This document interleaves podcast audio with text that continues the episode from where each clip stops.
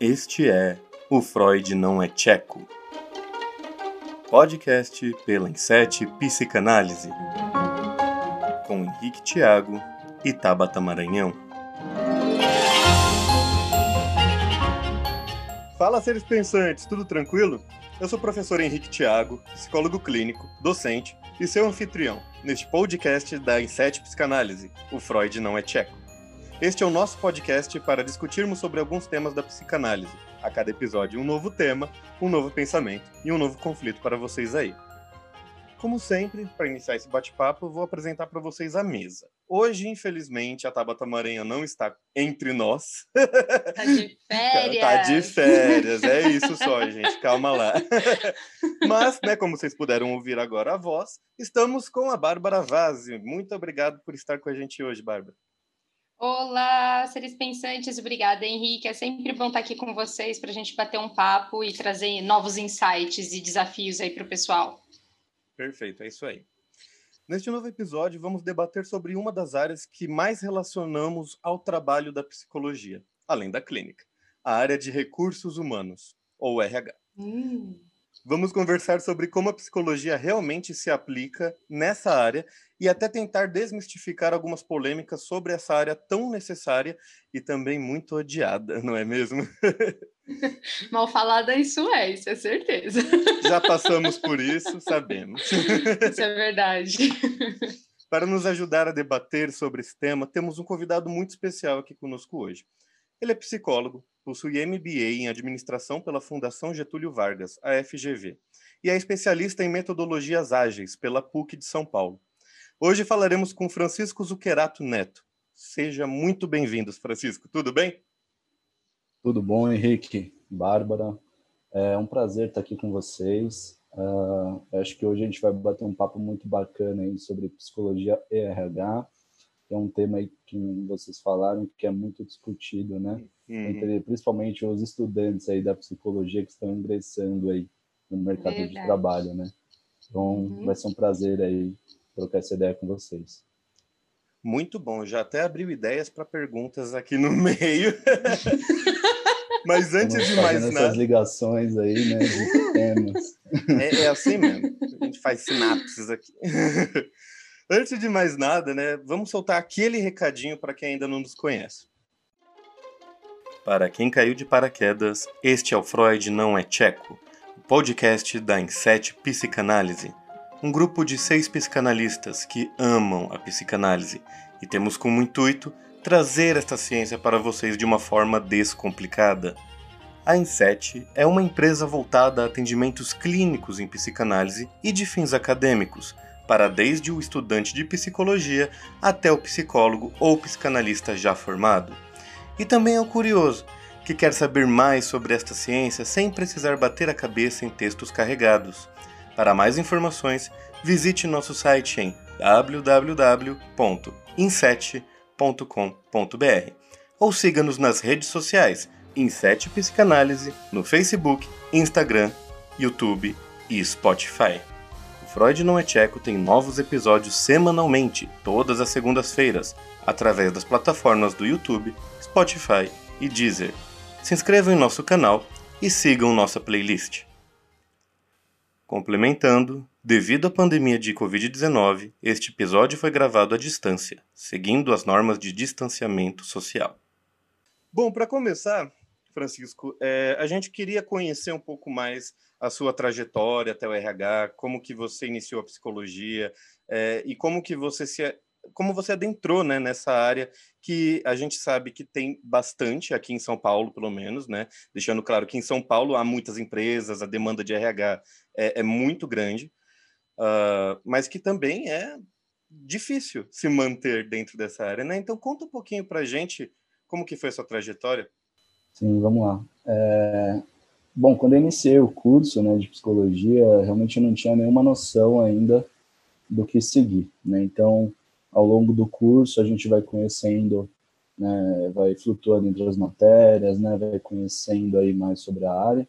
E então a gente conhece aí a área clínica, a área hospitalar, né, vai uh, direcionando também para uma área mais corporativa, né? A gente vai tendo aqueles gastos da faculdade, gente vai falando, não, a gente precisa trabalhar junto fazer a faculdade, né? Então, uma das áreas que me chamou mais atenção e me trouxe assim um pouco mais de segurança, né, foi a área de RH, né, que é uma das áreas que tem uma ligação com a psicologia, né? Então eu iniciei aí a minha trajetória é, principalmente através de uma através de consultoria, né, de RH, tem bastante consultoria de terceirização de mão de obra, né? é, consultorias especializadas em determinadas áreas de atuação. E aí eu consegui, foi, uh, foi bem complicado, assim, demorou um tempo, mas eu consegui ingressar numa dessas consultorias e aprendi bastante, porque era uma consultoria bem raiz, assim, era lá no centro de São Paulo, a gente Nossa. trabalhava é, a gente trabalhava diversos tipos de vaga, desde segurança, vigilante, até vagas mais direcionadas à tecnologia. Então, teve um, um abrir muito assim a mente, né, atuando dentro desse é, desse segmento assim de consultoria, né? Uma coisa rapidinho, é, Francisco, desculpa uhum. te interromper, mas acho que é uhum. legal explicar para os seres pensantes que consultoria de RH e RH dentro da empresa trabalham de formas muito diferentes. Então, a consultoria de RH trabalha para umas 15 empresas de uma vez e o RH da empresa fica focado somente para as atividades de RH dentro da empresa. Então, tem uma uhum. grande diferença em volume, velocidade de processo, tem bastante diferença entre essas duas coisas. Sim, é bem, bem pontuado, porque é como se fosse uma área de comunicação, por exemplo, uma agência de publicidade que tem vários clientes, né? Uhum. Cada cliente com o seu know-how, com, seu, com a sua área de atuação, e a consultoria é a mesma coisa, né? Tem vários uhum. clientes, várias áreas, então você precisa se adaptar ao tipo de cliente, ao tipo de vaga, à cultura de cada empresa, então é, traz uma bagagem bem legal. Exige bastante também, né? E como é que foi para você? Você foi, ficou nas consultorias quanto tempo até você entrar numa empresa exatamente? É, eu fiquei mais de um ano, em torno de um ano e meio, trabalhando em consultoria. E aí, depois da consultoria, eu é, consegui uma oportunidade numa empresa, é, numa ONG, na verdade, né, que trabalha com jovem aprendizado. E aí, nessa ONG, uh, foi bem bacana também porque eu vi um outro lado, né?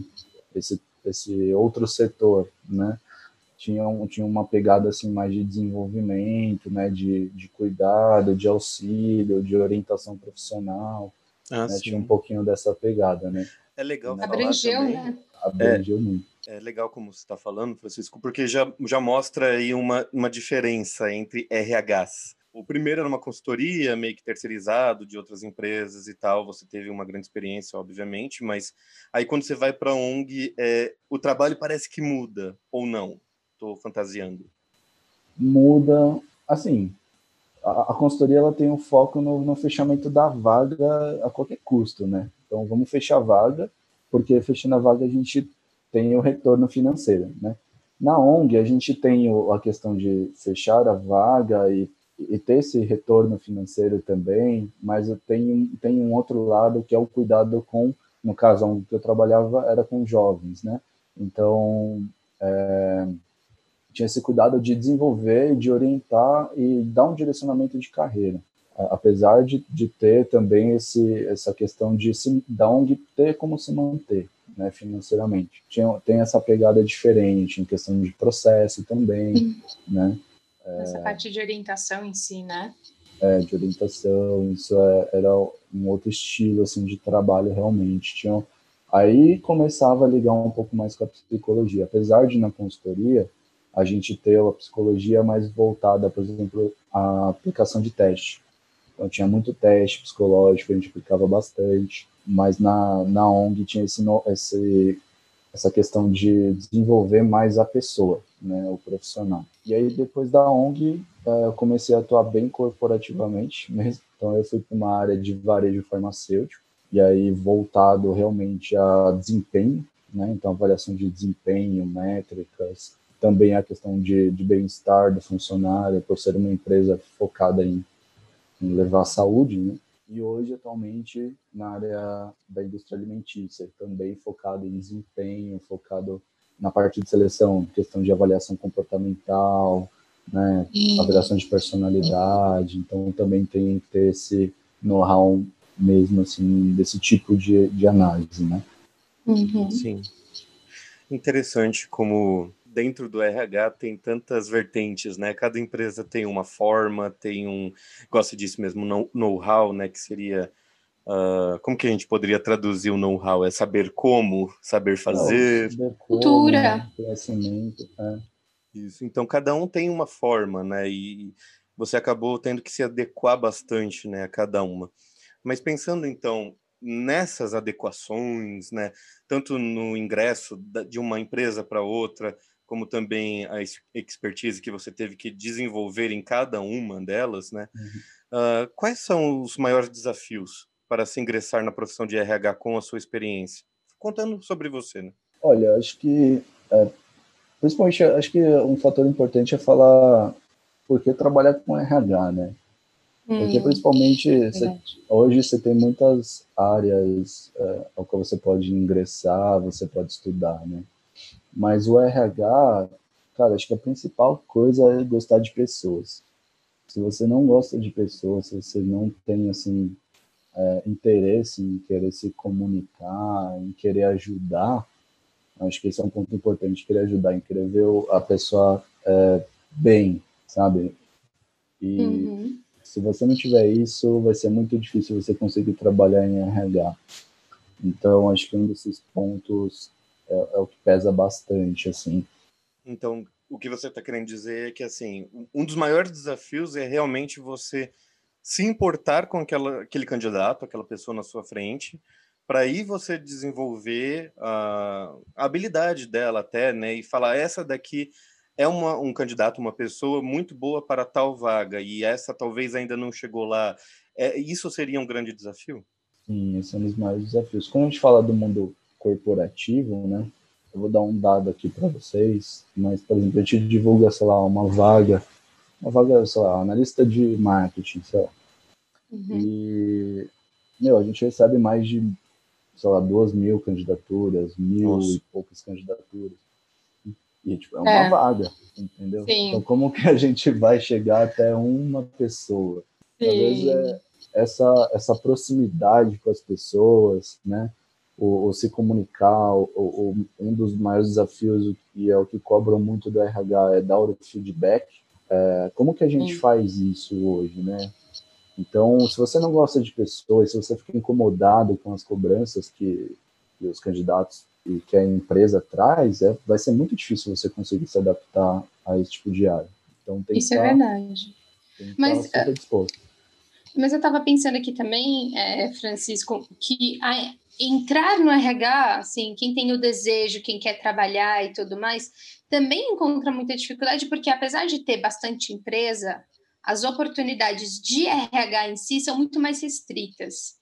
Né, uhum. É, também. E, e eu, eu, penso que é uma área que, apesar de ser uma área muito necessária e tudo mais, é uma área também muito fechada. A gente se indica muito dentro da área de RH pelo menos da, da minha época que eu trabalhei em RH, a gente o pessoal ligava, você conhece fulano? Você trabalhou com ela? Trabalhei. Você pode me indicar? A pessoa é boa mesmo?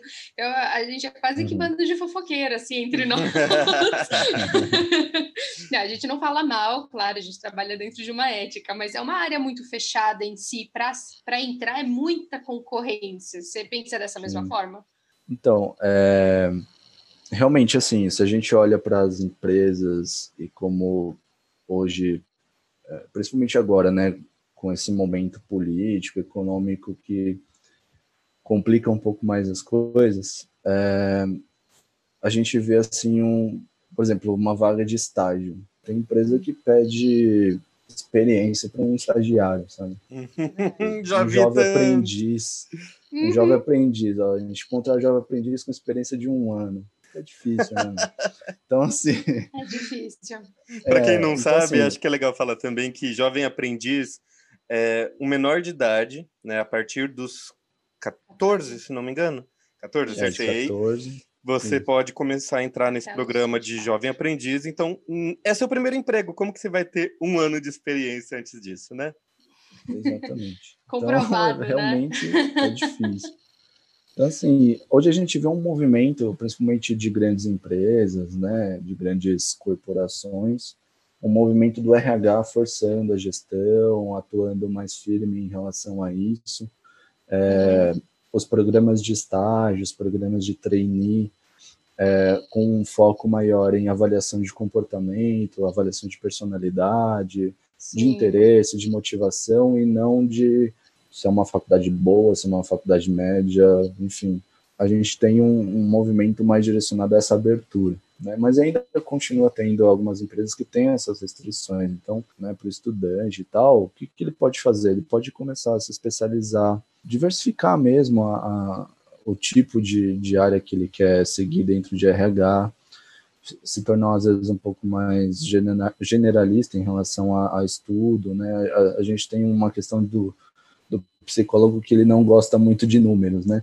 Mas é importante ele, ele não é estudar é às vezes. Questão é, é, importante ele estudar um pouquinho sobre folha de pagamento, né? só para conhecer, não se aprofundar tanto, né? Para ele ter é um know-how maior. É complicado né? também, gente. Devo dizer, eu sou psicóloga, mas eu gosto de números. Acho que é, é um, é, acho que é um outro mito aí que a gente podia desmistificar também. É.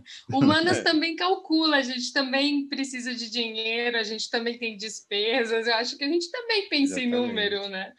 Sim. Às vezes a gente acaba dando um troco errado, alguma coisa assim, mas. Tem o conta-troco de pedágio, gente. Eu tenho um, é... uma trave mental ali, porque você tem que ser muito rápido, tem gente atrás querendo ir, você tá ali. Uh, eu só aceito e vou embora. É, tá certo, tá certo. Obrigado. Pega a notinha. É. o, o, que o Francisco estava falando, né? Eu acho que é muito, muito, muito bom a gente refletir mesmo, porque é, apesar de a gente estar tá brincando aqui, realmente a gente trabalha com números. Lógico que não é igual um contador, não é igual é, um engenheiro, mas a gente precisa ter, e principalmente quem está na área do RH, igual ele falou da área generalista, que junta tanto é, DP é, departamento com RS, né? recrutamento e seleção, Isso, treinamento. Seleção, que junta os dois. É. Para quem não sabe, o DP é, é, o departamento pessoal, né? Ele está ligado a pagamentos, férias, décimo terceiro, toda, essa parte mais financeiro, benefícios.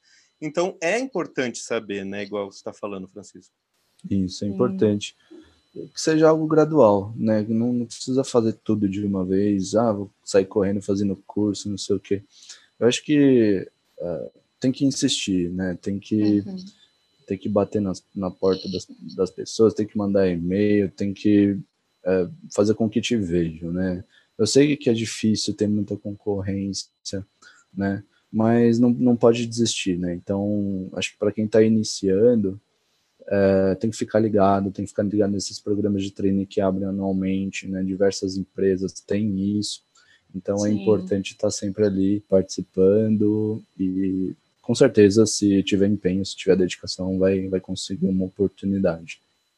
Sim, isso é realmente bem importante. Tem desafios, como todas as outras áreas. É, acho que a gente vai trazendo aqui mais algumas informações interessantes sobre o RH. A gente até falou agora há pouco DP, RS, eu falei treinamento. Então, RH tem muito mais do que só recrutamento e seleção, é que recrutamento é o primeiro contato das pessoas com RH, assim, então a gente imagina que RH é só recrutamento, tanto que na minha experiência eu lembro muito que gestores vinham e falavam assim, não, porque o pagamento aqui, sei lá, acho que da comissão veio errado, eu olhava assim para o gestor e ficava, eu não sou da folha de pagamento.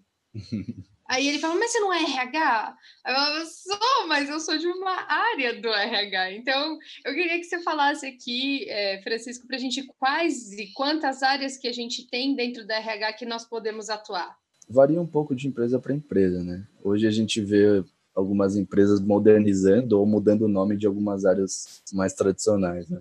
Mas a uhum. gente é, falar um pouquinho assim de áreas mais tradicionais. Aí é o que a gente citou há pouco, né? Então, por exemplo, recrutamento e seleção, treinamento e desenvolvimento, é, administração de pessoal, né? O departamento pessoal, Mas hoje a gente vê, por exemplo, algumas empresas com dedicadas ao employer branding, né, que é a gestão de marca corporativa da empresa, né, como essa empresa uhum. se vê para é, se mostra, né, para a sociedade.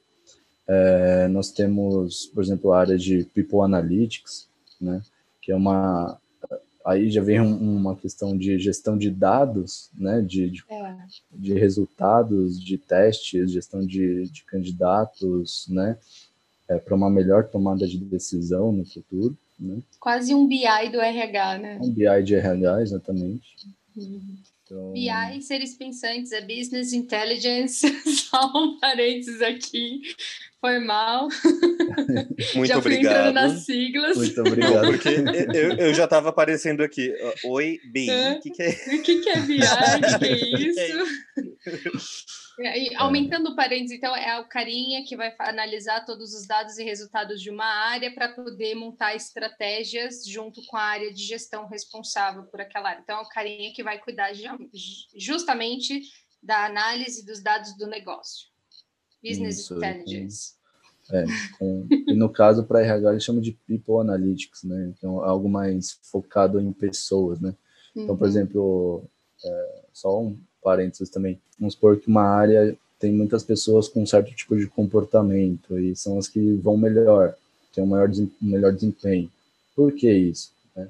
Então, se eu tenho um uhum. registro disso, se eu tenho um, um acompanhamento disso, de uma forma de gestão, eu consigo ser mais assertivo, mais estratégico nos processos seletivos e tal. Então, eles ajudam bastante nesse ponto. Aí tem, uh, por exemplo, algumas áreas mais focadas em diversidade, né, que hoje uhum. é, é, algo que se discute bastante né, dentro das empresas.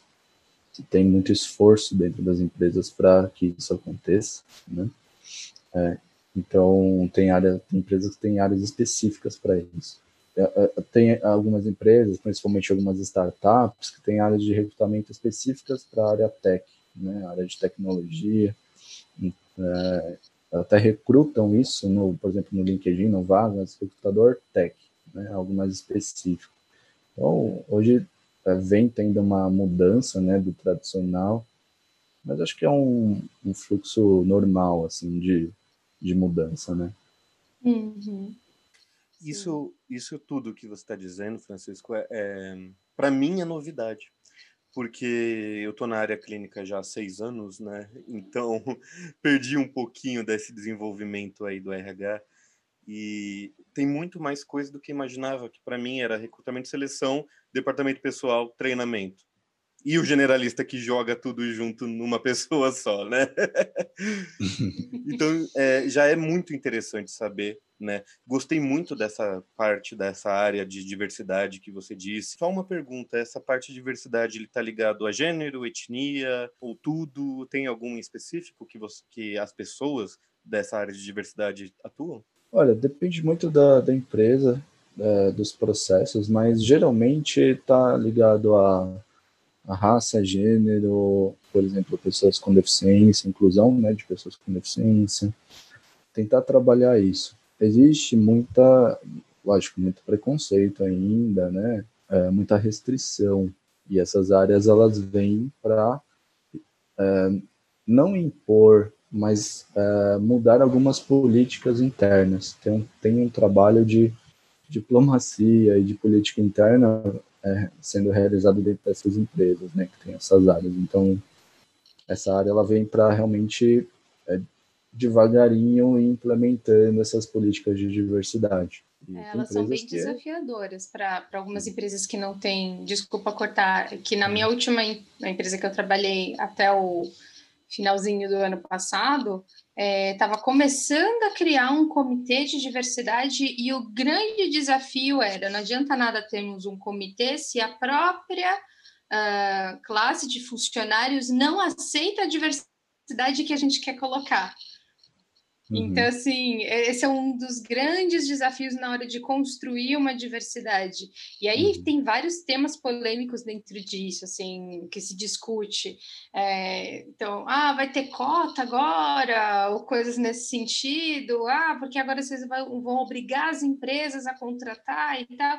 Então, existe, existe um debate muito grande a ser feito em relação a empresas que estão começando a fazer esse processo de diversidade, porque a maior mudança tem que ser interna interna para diversidade realmente funcionar, pelo menos a perspectiva que eu tenho da experiência que eu tive nesses comitês quando eu participava. Uhum.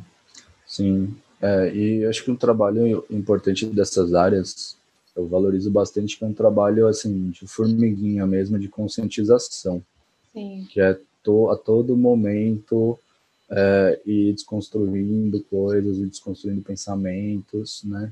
É, então, ah, vamos tentar, vamos, né, vamos dar essa oportunidade.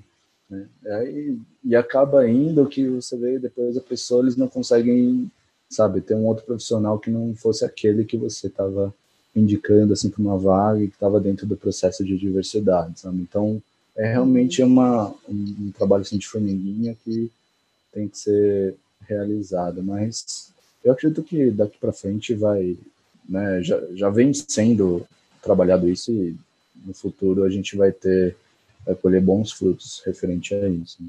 Verdade. Legal, acho que o que a Bárbara e o Francisco estão falando é, é o que parece meio vai ser piega o que eu vou falar, mas uh, são recursos humanos, né? Então uh, abrange todos os humanos e essa área que, que o Francisco apresentou para a gente, né? Que a Bárbara até teve contato, que é de diversidade, ela é para abranger realmente todos os humanos e não somente aqueles que a empresa julga ser a, como posso dizer, a cara da empresa. Não. Hum. Vamos ver também outras pessoas, outras etnias, outros gêneros, né? Que não existe só mais o feminino e o masculino, existe o trans. Então vamos olhar para todos esses, vamos olhar para a, a, os deficientes físicos, né? O PCD, né? Portador de deficiência física. Uh, não, Pessoa com deficiência, uhum. PCD. Olha só, tô bem hoje de sigla, gente. E não é nem número, hein? É, não, não. É. Não. É, é, é, unitário, de qualquer forma. Mas, enfim, é, é, acho que é legal como as empresas estão evoluindo. Sim, é um trabalho de formiguinha, sim, é um, um processo longo, principalmente para quem está na empresa, está na área de RH há muitos anos. Então, desconstruir isso é, é difícil, mas graças né, a, a você, Francisco, e outros profissionais que estão ingressando agora no RH com outra mentalidade, com outro foco, pode colocar isso em prática. Uhum. Mas, continuando, tenho mais uma perguntinha aqui. Uh, é, esse é interessante, essa pergunta é interessante porque eu particularmente, né, falando um pouco do meu pessoal, eu trabalhei três meses em RH, já percebi que não gostei, caí fora enquanto dava tempo, pulei do barquinho mesmo. Nossa, ó, três meses tá bom. né? Eu pulei do barquinho. Por quê? É, Para mim, o método de trabalho não era aquilo que eu queria como trabalho, né? não desqualificando é, qualquer tipo uhum. de trabalho, principalmente o RH, mas para mim não funcionava. Por quê? Exatamente pela próxima pergunta. Como são, Francisco, os relacionamentos com as equipes internas do RH e com os parceiros, né? Uh, e já. também, né, já jogando junto com os gestores, como que é tudo isso? Como só, é a relação? Só um alerta aqui para você, Francisco, cuidado, estamos lidando com um trauma. É. ah, isso já foi tratado, eu só estou verbalizando o que já foi elaborado. então, tá tudo... Uhum. Não, eu não quis nem participar do período de experiência, né? Já saiu fora. Não, eu participei três meses. É três experiência. Para pegar a rescisão.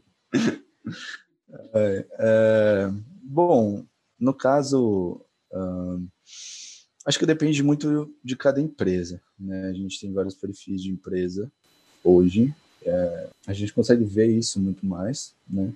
Tem, tem empresas que o RH é bastante operacional, então você tem lá a execução, né? Executa ali a, a, a necessidade da empresa em selecionar, treinar e pagar. Acabou. Sim. Né? É isso. Não são então, estratégicos, né? Não tem nada estratégico, exatamente.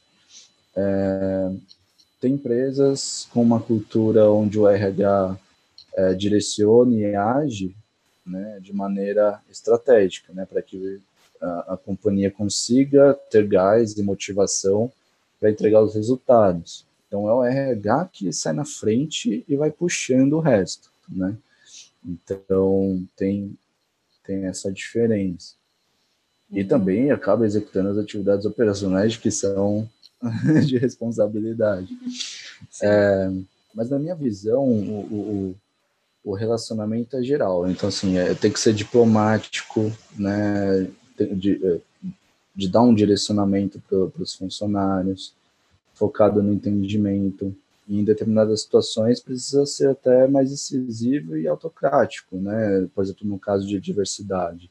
Pô, vamos abrir um programa de diversidade? Vamos, ok.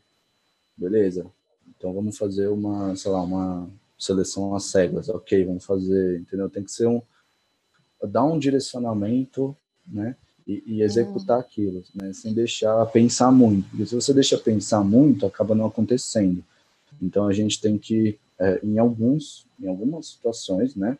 Ser mais autocrático, mas acho que o papel do RH é ter essa diplomacia mesmo, né? É ir com calma, e comendo pelas beiradas, né? Ser um pouquinho mineiro em alguns casos. Né? então, é, eu acho que isso também muda da, do perfil de cada analista, né? Também acho uhum. que tem isso. Cada analista, eu falo porque eu sempre fui mais agitada, mas também porque eu trabalhei em empresas muito agitadas. Acho que encaixou nesse nesse nível aqui. Mas eu queria que você contasse uma experiência que para você, dentro desses relacionamentos, foi mais desafiadora. Assim, acho que para exemplificar melhor como que é esse relacionamento dentro das empresas para os seres pensantes. Acho que um conta para gente um dos, dos desafios que mais te ensinou, talvez, nessa construção de relacionamento. Assim, entre áreas né, de RH, você fala? Isso. Ah, pode ser entre áreas do RH próprio ou até mesmo com outras áreas parceiras. Uhum. É, entre áreas de RH, eu acho que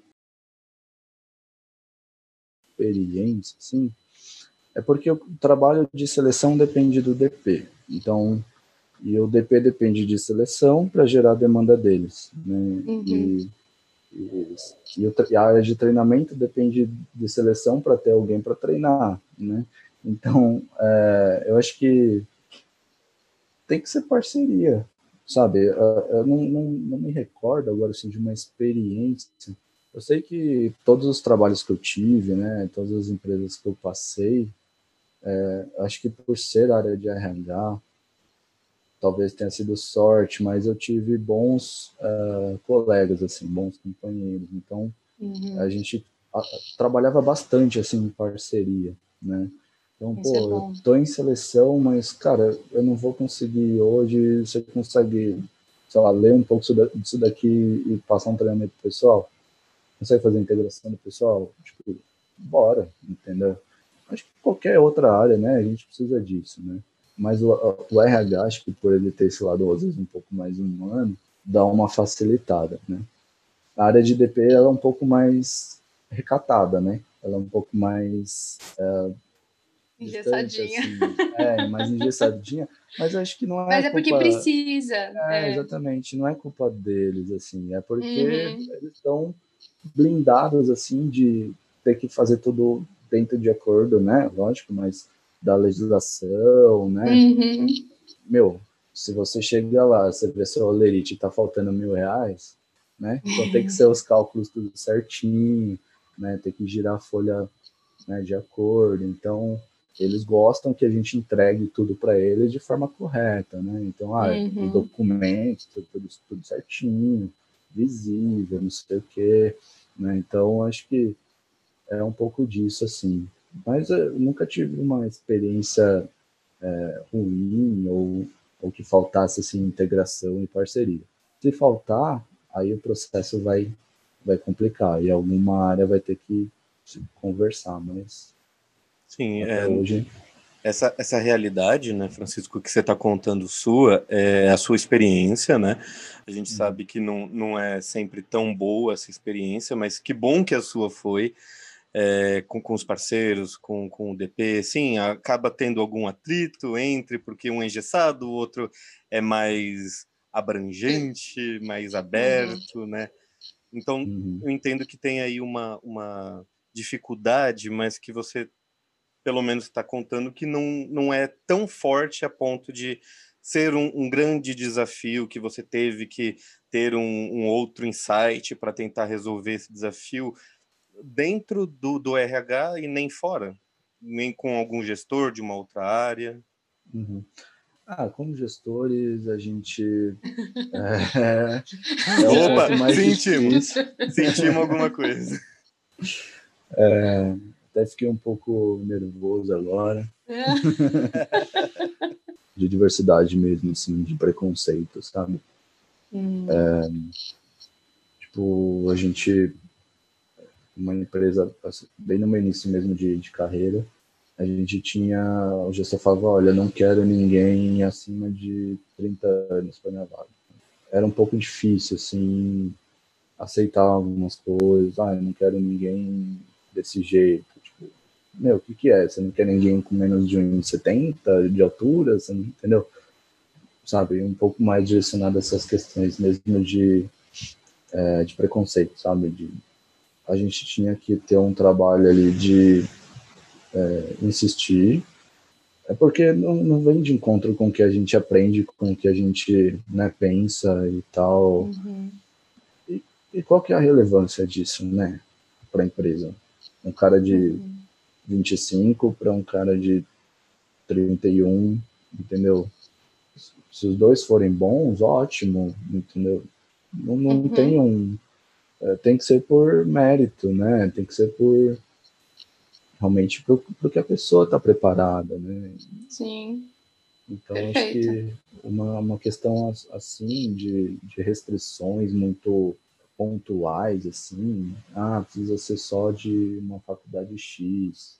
Né? Uhum. Meu, é, sabe, não, não faz sentido, né?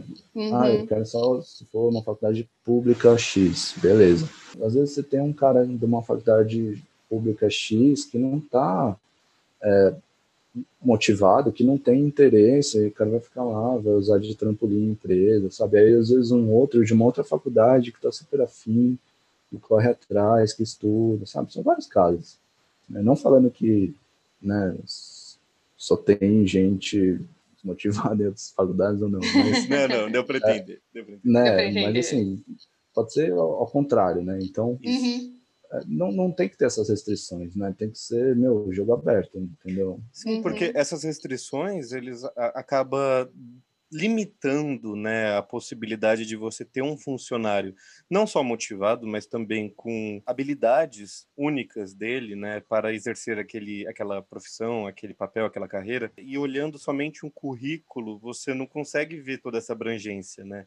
Igual você falou, uhum. um cara de 25 e um de 31 a diferença são seis anos, ok, mas será que o de 25 tem menos maturidade do que o de 31? Né? É, é, totalmente subjetivo. Uhum. É subjetivo. Às vezes o de 31 tem uma inteligência emocional inferior ao que o, ao de 25, sabe? Então, ou menos até. Então, tipo, depende muito, né? A gente precisa conhecer, a gente precisa conversar, precisa bater um papo, entender a história de vida, entender a história profissional, a trajetória, né, os conhecimentos, né, se está engajado. Então, tem vários fatores, né, que vão além do, do currículo no Word, no PDF, né, uhum. e a gente precisa é, desconstruir isso. Isso é legal é, também, até porque você já traz uma grande curiosidade aqui dessa discussão que a gente está tendo, Francisco, com que muita gente tem, na verdade, ou se pergunta o que, que acontece depois da entrevista. Muita gente quer entender como funciona um processo seletivo, qual é o início dele, até onde ele vai. Então, vamos abrir essa, essa cortina aí para as pessoas, para os nossos seres pensantes, e queria que você contasse para a gente, então, como funciona um processo seletivo, onde ele começa, onde ele termina. É, varia um pouquinho de empresa para empresa, né? mas de uma forma, é, falar de uma forma mais tradicional, ortodoxa. Sim, tá. a gente tem um alinhamento de perfil, né, a primeira parte, uma vaga tem que estar tá bem alinhada para ela ter um resultado final bacana e você ter construir um material do processo legal. Então, pegar bastante informação com a gestão, tá bem alinhadinho, fazer com calma esse processo. Acho que é legal ter um, um formulário de alinhamento de perfil para que você com, consiga registrar tudo certinho. Né? Uhum. Aí depois a gente tem divulgação da vaga, né, nos, nas fontes de, de recrutamento, você, tem, você pode ter a opção de fazer uma busca ativa também, a triagem né, de currículos. Hoje, talvez o Henrique não saiba porque ele saiu da área de RH, como que é? Seis anos, seis anos é. atrás. Né? Seis anos Mas... atrás. Mas hoje a gente tem bastante plataforma de recrutamento de seleção que utilizam de inteligência é. artificial, né? E elas entregam, assim, em vez de você fazer a triagem lá um por um, né, de candidatos, elas entregam os candidatos alinhados a, aos requisitos da vaga através de uma inteligência artificial. É muito legal, gente. Só para vocês uhum. saberem, assim, uma vaga de assistente administrativo, que acho que é uma das que mais tem candidaturas em qualquer vaga possível. Sim. Sei lá, você abre a vaga hoje, em questão de três, quatro horas, você já tem quase 3 mil candidaturas. É muita gente. Aí, por essa assistência, essa inteligência artificial, ele vai eliminando informações do currículo das pessoas, às vezes já vai mandando alguns testes e já vai eliminando. Então, desses 3 mil currículos, chega para o analista ali no final, sei lá, 150, 200 currículos. Ainda é muito, mas é muito menos em comparação às candidaturas. Meu Deus, 150 currículos. Quer dizer, em, em né, comparação com 3 mil é bem pouco, mas ainda assim é um trabalhão, hein? É. Sim. É, essa, essas plataformas ajudam bastante. Hoje elas estão bastante direcionadas a conseguir ter um contato com o candidato. Vamos supor, vai lá, de mil a gente selecionou 10 para seguir. Né? Então, os outros 990, né, a gente vai conseguir dar um feedback. Né? Então, elas ajudam muito nisso, nessa comunicação. Como eu falei, é muita gente, então é uma seleção, a gente tem uma vaga. É um trabalho, assim, que de certa forma a gente entende que muita gente precisa, mas uhum. ao mesmo tempo, né, a gente precisa fazer o nosso trabalho, a empresa não tem condição de contratar os mil, né? Então, é. É, elas, essas plataformas elas acabam ajudando nisso, nessa comunicação, então a gente consegue ter uma proximidade com os candidatos. E uma agilidade também, né? Porque hoje as pessoas querem tudo muito rápido, né? Retorno rápido e tal. Então uhum. elas conseguem agilizar um pouco também esse processo. É, e aí depois da, dessa parte assim de triagem e tal, a gente pelo menos é, nos processos que eu estou acostumado, a gente faz um, um bate-papo, né? Faz um, uma entrevista, conhece os candidatos, entende as expectativas tal. Depois é, faz, caso tenha alguma aplicação de algum teste, né?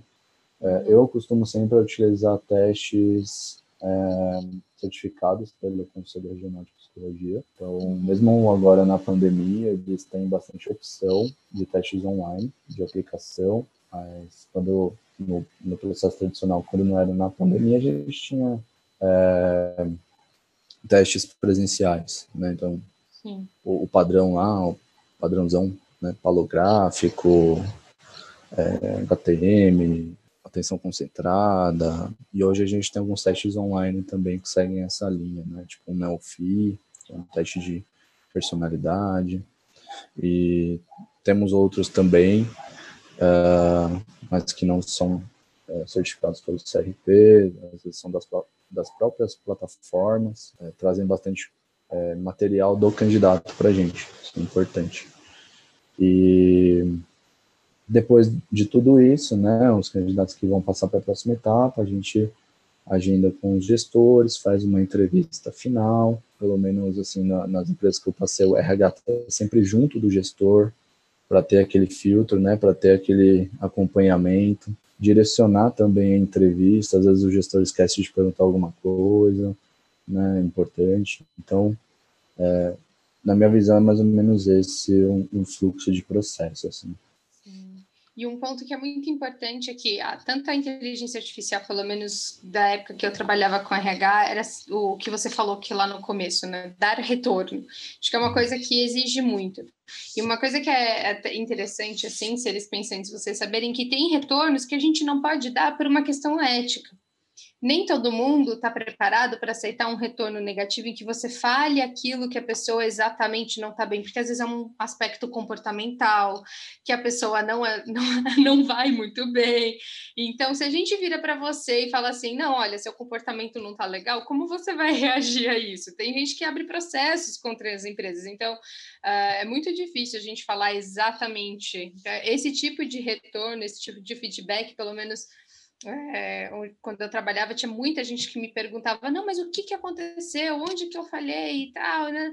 E esses detalhes, eles são um grande ponto polêmico, assim, para dar retorno para esses candidatos. Admito que é difícil, ainda mais porque os, às vezes, não é regra, mas os que mais insistem eram que às vezes tinham mais problemas para poder falar alguma coisa. Aí tinha que tomar um super cuidado. Então, assim, eles pensam não tem problema, às vezes, você receber um e-mail de retorno. Pelo menos você teve uma resposta ali de que você não foi selecionado.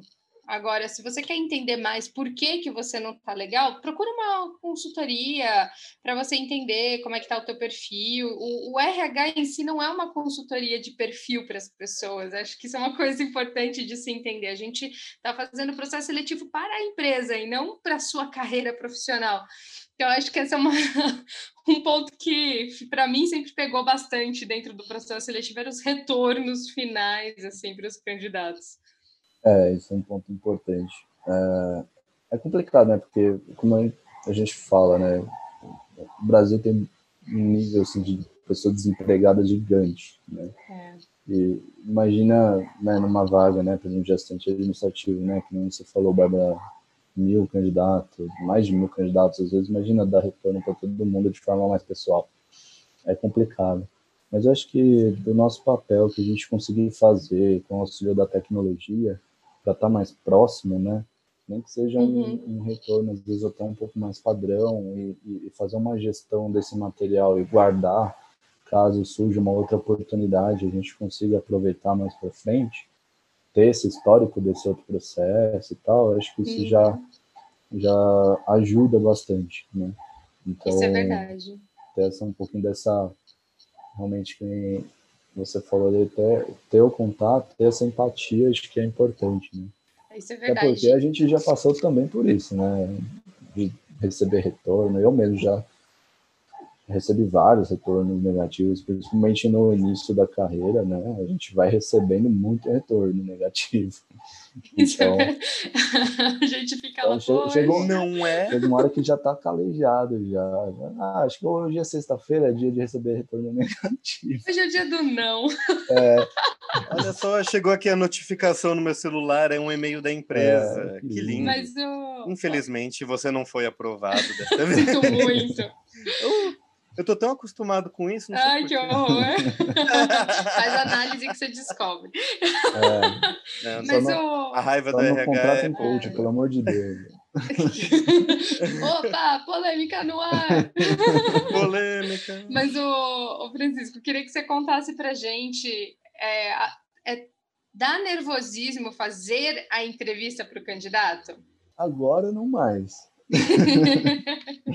Depois de dois anos, já uhum. passou um pouco. Tá calejado. É, Até para as vagas que... de alta gestão, por exemplo, assim. Uhum. Às vezes dá um pouco de nervosismo quando é, é uma vaga que tem que fazer em inglês ou espanhol, é, que é algo que você não está muito habituado, e aí uhum. tu tem que ter esse, esse contato, assim, da, sei lá, falar alguma pronúncia errada e tal, né, durante o processo. Uhum. É Ou junto com uma alta gestão, tipo um CEO e tal, que você tem que estar lá acompanhando. Mas vai passando, assim, acho que eles veem o RH como um... Quando chega nessas fases, eles veem o RH como uma área mesmo de, de suporte, de auxílio para eles, né? Então é mais direcionamento mesmo. Uhum. Né? Então, no início da carreira, sim, bastante nervosismo, né? Às vezes eu tinha o quê? 18, 19 anos fazendo entrevista de um profissional de, sei lá, com 40 e poucos anos, tinha muito mais experiência de vida do que eu e eu estava avaliando ele. Né? Então, Nossa. É, e aí você tinha que demonstrar conhecimento, né? E E, e, a pessoa passava a respeitar ali o processo e tal. Então, é, esse era um dos pontos. Hoje, com a pandemia, né, se teve, teve aí uma, na minha, pelo menos na minha uh, atual função, a gente teve uma mudança uh, significativa em relação a, a, como lidar com o processo, porque ele é todo digital hoje, né? Então, uhum. todas as entrevistas por vídeo, toda a aplicação de teste uh, online, enfim, então, no comecinho foi um pouquinho difícil para adaptar um pouco os processos, né? Mas agora está fluindo bem, assim, a gente até tá, diria que é um RH 4.0 já, tá super ágil, então... 4.0, ah, quer dizer que tá bom. Tá bem é legal. É é, tá indo, né? Sim. Mas o, eu estava aqui lembrando, quando eu fazia entrevistas, eu me lembro de algumas histórias engraçadas. Eu queria compartilhar. Se você tiver uma, vai lembrando aí também. Uhum. Mas acho que eu tenho duas que eu queria compartilhar, gente. Então, assim, nós, como recrutadores, também sentimos nervosismo e a gente também paga mico. Mas hum. eu vou contar uma que eu paguei mico e uma mais. que foi o candidato que pagou mico. A gente vai fazer os dois. Tá bom. Mas a primeira foi uma situação dupla. Eu estava fazendo entrevista e estava já na hora do almoço, eu estava entrevistando na hora do meu almoço, eu não almoçava direito, enfim. E aí meu estômago, quando tá com fome, ele faz barulhos, faz... E é alto. e aí aconteceram duas coisas nessa entrevista. Primeira, eu conversando com o candidato, eu falei, não, mas me conta mais, enfim, qualquer pergunta que eu fiz, blá, blá, blá, blá, blá. Quando eu terminei a pergunta, meu estômago. Ele queria falar também. E o candidato ficou olhando para minha cara, eu fiquei fingindo que eu não estava ouvindo nada. E ficou, meu estômago ficou fazendo barulho o tempo da resposta dele inteirinha. E estava muito alto o barulho. E o candidato começou a ficar seguro. Sabe quando você vê que ele está segurando a risada? E eu fingindo cara de egípcia totalmente, não tô demonstrando nada. E aí, para ajudar ainda no meu processo, é, caiu uma barata do teto.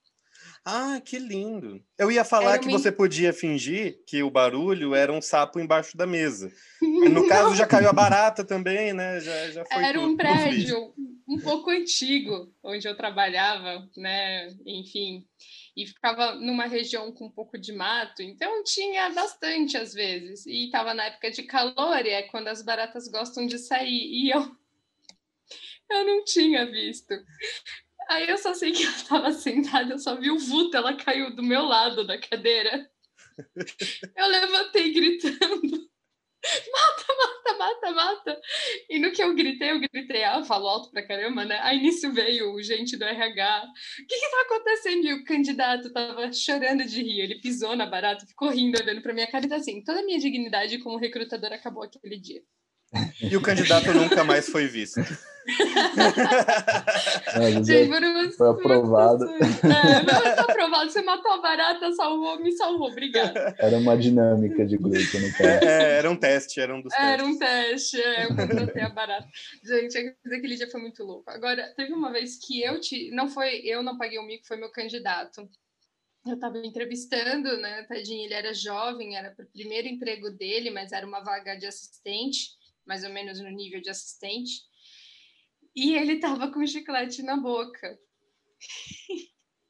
E eu até perguntei para ele no começo da entrevista, ah, se você quiser jogar já seu chiclete, eu nem perguntei, eu já era bem direta assim. Se quiser jogar seu chiclete, pode jogar aqui no lixo. Não, não, não. Para mim é bom por causa do nervoso. É, tá bom, fica okay. aí chiclete. Não, não vou te julgar por causa disso. Você tá nervoso, então vamos lá. Cada um com seu objeto transicional que merece. Né? Exatamente, né? e aí eu fiz a pergunta e ele foi me responder e o chiclete ele cuspiu. Sabe quando você vai falar o chiclete voa na tua boca? E caiu em cima do meu caderno. Ah, que bom que não voou na sua, né? Menos aí mal. eu catei o caderno que eu tava anotando e joguei assim no lixo. Olhei para ele sem rir e fiz assim, então, sua resposta. Ele ficou chocado uns 3, 4 segundos, assim, do tipo, ela não vai rir da minha cara. E aí depois passou. Acabou a entrevista, liberei ele. Quando ele foi embora, eu entrei no RH, mas eu chorava de rir. Eu, gente, eu levei uma cusparada de chiclete. e de novo, o candidato nunca mais foi visto. Foi contratado, tá? Ah, foi? Ah, então foi visto de novo. Apesar do chiclete, ele era bom. ele era bom, tá bom. Já que você disse uma experiência, né? O Francisco também já contou como que é que é dentro né, da, do processo de entrevista para ele. Vou falar de um que, obviamente, eu não passei. uh, era uma vaga para consultor hunter, né, que é aquele consultor que liga para o candidato que já está empregado para conseguir uma vaga, né, para puxar para a empresa. Ele é tão bom que a gente tira da empresa e vem para cá. Cheguei na entrevista, era para um estágio, né, ainda estava na faculdade, e eu não usava muito meu sapato social. Ele ficava lá no armário e eu não sabia até então, mas o meu armário estava com infiltração. Vocês vão saber. Cheguei na entrevista, fiz a entrevista com o gestor, a gente conversou civilizadamente, muito bem, obrigado. E quando eu olhei para baixo, eu vi que tinha um monte de farelo preto. Primeiro pensamento da cabeça da criança, né? Que na época, jovenzinho, nossa, que sala suja. Tudo bem, passou. Saí, muito obrigado. A gente entra em contato, não, muito obrigado. Quando eu estava no meio do caminho, chegando perto do metrô, eu olhei para baixo e vi que meu dedo estava para fora. O meu sapato ficou no armário com infiltração, ele embolorou e ele começou a se desfazer enquanto eu andava. Então, aquela sujeirinha que eu vi dentro da sala era do couro do meu sapato caindo no tapete da pessoa. Eu não acredito. Seu dedão deu oi pro gestor. Deu oi pro gestor e para todo mundo até eu chegar em casa, né? No caso. Bem, o que, que eu fiz como uma pessoa sã que eu sou, só que não, liguei e falei: meu sapato está se desfazendo. Perdão. Por isso, eu acho que eu sujei a sua sala. E ele falou: sim, sujou, mas não se importe com isso. Eu fui chamado para a segunda fase, mas não passei. Mas tudo bem. Foi o maior mico que eu paguei na minha vida. Só para vocês saberem, né, que, que o, o, psicólogo ele também paga mico. Pronto. Mas aproveitando ai, ai. Né, esses micos que a gente está falando, Francisco, Uh, a, a, próxima pergunta seria é, sobre um, um, exemplos que você pode dar para os candidatos, né, para os seres pensantes que estão aí buscando uma colocação profissional, seja dentro do RH ou qualquer outra profissão, né, que mais vai ter que passar pelo RH, pelo recrutamento e seleção de qualquer forma, Uh, que dicas que você dá para não fazer na entrevista? Por exemplo, olha seu sapato antes, né? Veja o chiclete dentro da boca. Joga fora o chiclete. é, joga não, fora o chiclete, gente. Joga fora, exatamente. E matem a barata pro analista. É, é. Isso ajuda. Estejam preparados para matar insetos. É... Cara, olha, acho que não tem uma receita de bolo, assim, sabe? Eu acho que é, como eu falei, depende muito da empresa, do, do, tipo de empresa. Eu acho que se você tiver uma postura bacana, né, demonstrar interesse, demonstrar maturidade, é, isso conta bastante ponto. Né? Hoje em dia, assim, é importante ressaltar que o, o, candidato ele tem que fazer uma avaliação da empresa também, né? Ele, se essa empresa faz sentido com o perfil dele, né? porque é onde ele vai passar a maior parte do tempo dele. Então, é, esse hoje a gente chama de fit cultural, né, que é esse alinhamento entre estilo de empresa, perfil de empresa e perfil de pessoa, de candidato. Né? É então, é fit, fit de fitness mesmo? Não, é fit de, é, de, de ligação. É, ah, de ligação. De encaixar, E esse fit cultural hoje, até aquelas plataformas que a gente estava conversando, elas fazem um pouco disso, elas conseguem avaliar isso. Né? É verdade. Então, acho que o candidato ele também, não só a empresa tem que pensar no melhor candidato, mas o candidato também tem que pensar numa empresa que venha de encontro com o perfil dele. Seja uma empresa que tenha uma política e propostas é, e, e, jeito parecido com o dele, né, ou não. É, por exemplo, é, existem empresas mais tradicionais, né, que têm um perfil mais hierárquico, processual, né, E tem gente que se sente mais segura nesse tipo de ambiente. Sim. Não tem problema nenhum com isso. Né? Então, é, assim, tem empresas que têm um perfil mais descontraído, né, com pouca hierarquia, né, e, e, tem gente que prefere estar mais autônomo no ambiente de trabalho, e esse ambiente a motiva muito mais, né. Então, esses é, tipos de, de empresas e tal, o PJ também tem que fazer essa avaliação.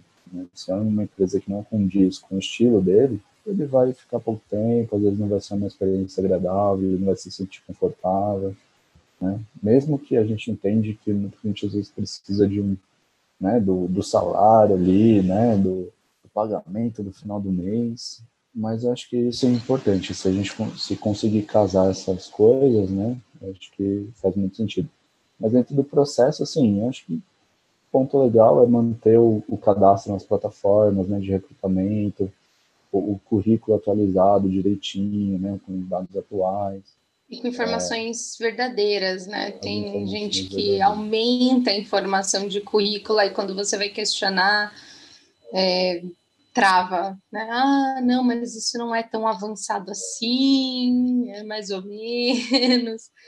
Acho é. que, para mim, pelo menos, mentir sempre foi, acho que, a pior coisa na hora da, do processo da entrevista. Não porque eu vou julgar a pessoa, mas porque ela fica exposta uhum. ali e fica uma situação muito ruim, né? É, isso acontece bastante com questões de idiomas, né? Ah, inglês Sim. é nível, sei lá, intermediário. É um pouco subjetivo, né? O que é intermediário para mim, talvez intermediário para você seja diferente. Mas, Verdade. É, muitas empresas têm uma avaliação disso e tal. Acho que ser verdadeiro realmente é um dos pontos principais, porque se você for verdadeiro, você vai é, realmente entrar numa empresa que é mais direcionada e alinhada com o seu perfil, né? Porque uhum. eles vão sentir que você está sendo verdadeiro, né? Assim como o Henrique foi ligando e mostrando ali um, uma humildade em falar que ele estava com o sapato estragado ali. Isso, isso veio de encontro com o perfil da empresa também, por isso ele passou por uma próxima etapa. Né? Às vezes, uma outra etapa, outra etapa, ele. Às vezes, Parte mais técnica, normalmente a segunda alguma... etapa é mais técnica. É. Sim, e foi exatamente isso, né? Falaram que é, perceberam que meu perfil não era realmente de um hunter, que eu era uma pessoa mais que trabalharia em outra área, talvez até mesmo da psicologia, e é isso que eu tô até hoje, né? Tô na clínica, muito bem, obrigado. Exatamente. Mas uma. É, queria que você contasse, é, Francisco, porque ainda, infelizmente, existem pessoas que ou estão cansadas de participar de processos seletivos, enfim, e que acabam sendo desafiadores em processos, né? Eu já tive candidatos que me desafiavam sim. Acho que boa parte também porque eu tenho essa voz de menininha e aí não ajuda em nada, né? Como não me leva a sério, gente, não dá. Toda difícil. fofinha, fazer Até parece, né? Mas enfim. Brincadeira. Conhece, Quem conhece, fica. Enfim, a fofura acaba depois de um tempo. Mas uh, eu acho muito interessante, às vezes, eu falo interessante mesmo porque eu me lembro dos candidatos, acho que eu tenho na mão contados, não foram muitos, mas que foram desafiadores de, de virar para mim e falar assim: Mas você sabe isso que você está me perguntando? Assim, na caruda, de candidato que virou para mim e já pergunta, mas como você sabe que funciona esse processo dentro da empresa, numa pergunta técnica operacional da área que eu estava recrutando? E tem candidato que também já fala bobagem, do tipo, ah, depois eu posso entrar em contato com você de uma forma pessoal. Já, já teve de tudo um hum. pouco, assim. Tipo, ah, bacana isso, sensacional. Sempre, né? Estou recrutando, entre aspas, pessoas, né? E aí, né? Então, assim, tem desafios. E como é eu queria que você contasse, até para quem quer ser um recrutador, como lidar com essas pessoas desafiadoras no processo seletivo? Você tem que manter a postura, manter a postura profissional, não se deixar levar, não não transparecer ali é, um nervosismo, porque qualquer atitude sua vai dar brecha para uma retaliação futura, sabe? Então, tem que ficar profissional. Tá, ele está agindo dessa forma, eu vou avaliar isso que ele está agindo. Né? Então, ele está me trazendo isso. Aí vem um pouco desse lado da, da clínica também, né? É. Tipo, por que, que ele está me trazendo isso, né? Dessa forma, isso. né? O que, que ele está passando, né? Então, tentar é, direcionar ele também ali naquele momento, né?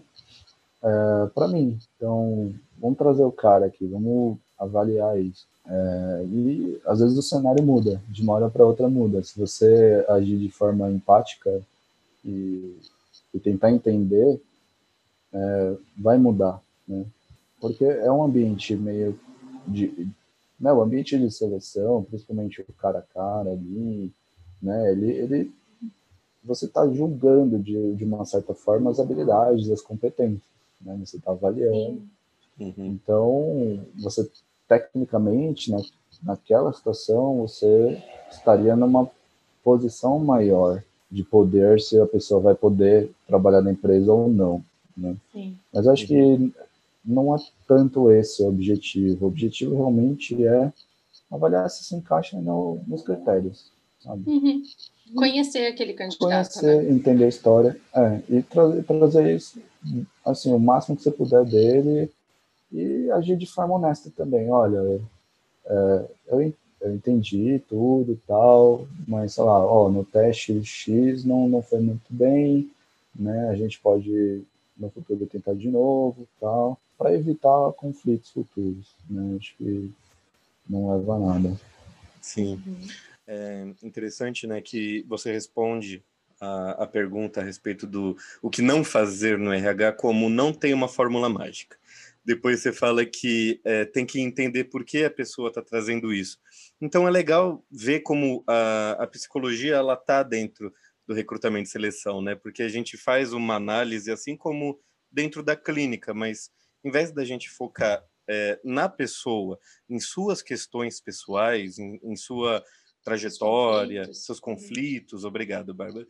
É isso mesmo, conflitos, a palavra que estava buscando ainda no, no, RH você também vê conflitos, mas o que o seu ponto focal não é a pessoa, e sim o candidato. Então não tem um certo e errado, não tem uma fórmula mágica, é, são personalidades diferentes, pessoas diferentes, adequadas a uh, o perfil da empresa. Né, que se a pessoa é adequada também ao cargo e ao perfil da empresa. Então, não tem como a gente falar uma fórmula mágica aqui para os seres pensantes, né?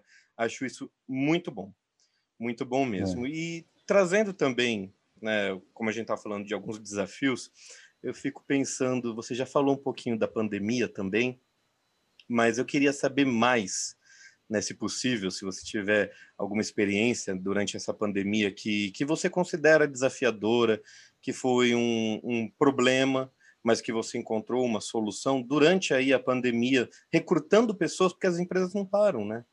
Quais uhum. seriam Acho que só complementando a questão anterior, por exemplo, só dar um exemplo. É, eu lembro de um caso de um rapaz, era uma vaga mais operacional, assim, e na época a gente fazia algumas entrevistas de fases é, presenciais, né? E é, eu lembro que ele chegou, ele estava meio nervoso e tal, e aí ao decorrer do processo ele respondia as perguntas de uma forma bem objetiva, bem seca, assim. Hum. E eu via no currículo que ele tinha um perfil bacana, sabe? Parei, assim, as minhas perguntas e falei, tá tudo bem, você quer tomar uma água, você quer o banheiro, tal, a gente, você quer recomeçar? Aí ele se abriu, né? Aí ele falou, ah, cara, briguei com a minha esposa, eu vim é, sem almoçar, né? Eu, tipo, ele tava realmente numa situação, assim, do dia bem complicada. Falei, tá, vamos, vamos dar uma pausa, vamos é, tomar um café, comer alguma coisa. Meu, quando ele voltou, respondia tudo certinho. Sabe? Outra pessoa. Né? Tudo... Outra pessoa, parecia que era outro, outro candidato.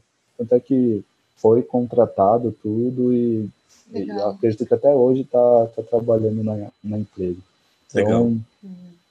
É, é, entender mesmo, sabe? Porque alguns RHs que são muito é, frios, né? Mecânicos. Mecânicos. É, preciso fazer isso e tal. E, meu, a gente está lidando com pessoas, né? cada pessoa é de um jeito, as pessoas sofrem situações diferentes, são vida, é, histórias de vidas diferentes, é, trajetórias diferentes, momentos diferentes, então a gente precisa se adaptar e tentar ao máximo entender um pouquinho disso. Né? Sim, perfeito mas dos seus desafios da pandemia, né? Tem os desafios dos candidatos desafiadores, agora você tem uma pandemia desafiadora aí na sua frente. É, você mencionou é. que teve que fazer algumas adaptações. Quais foram as principais mudanças que você teve que fazer e como você lidou com isso?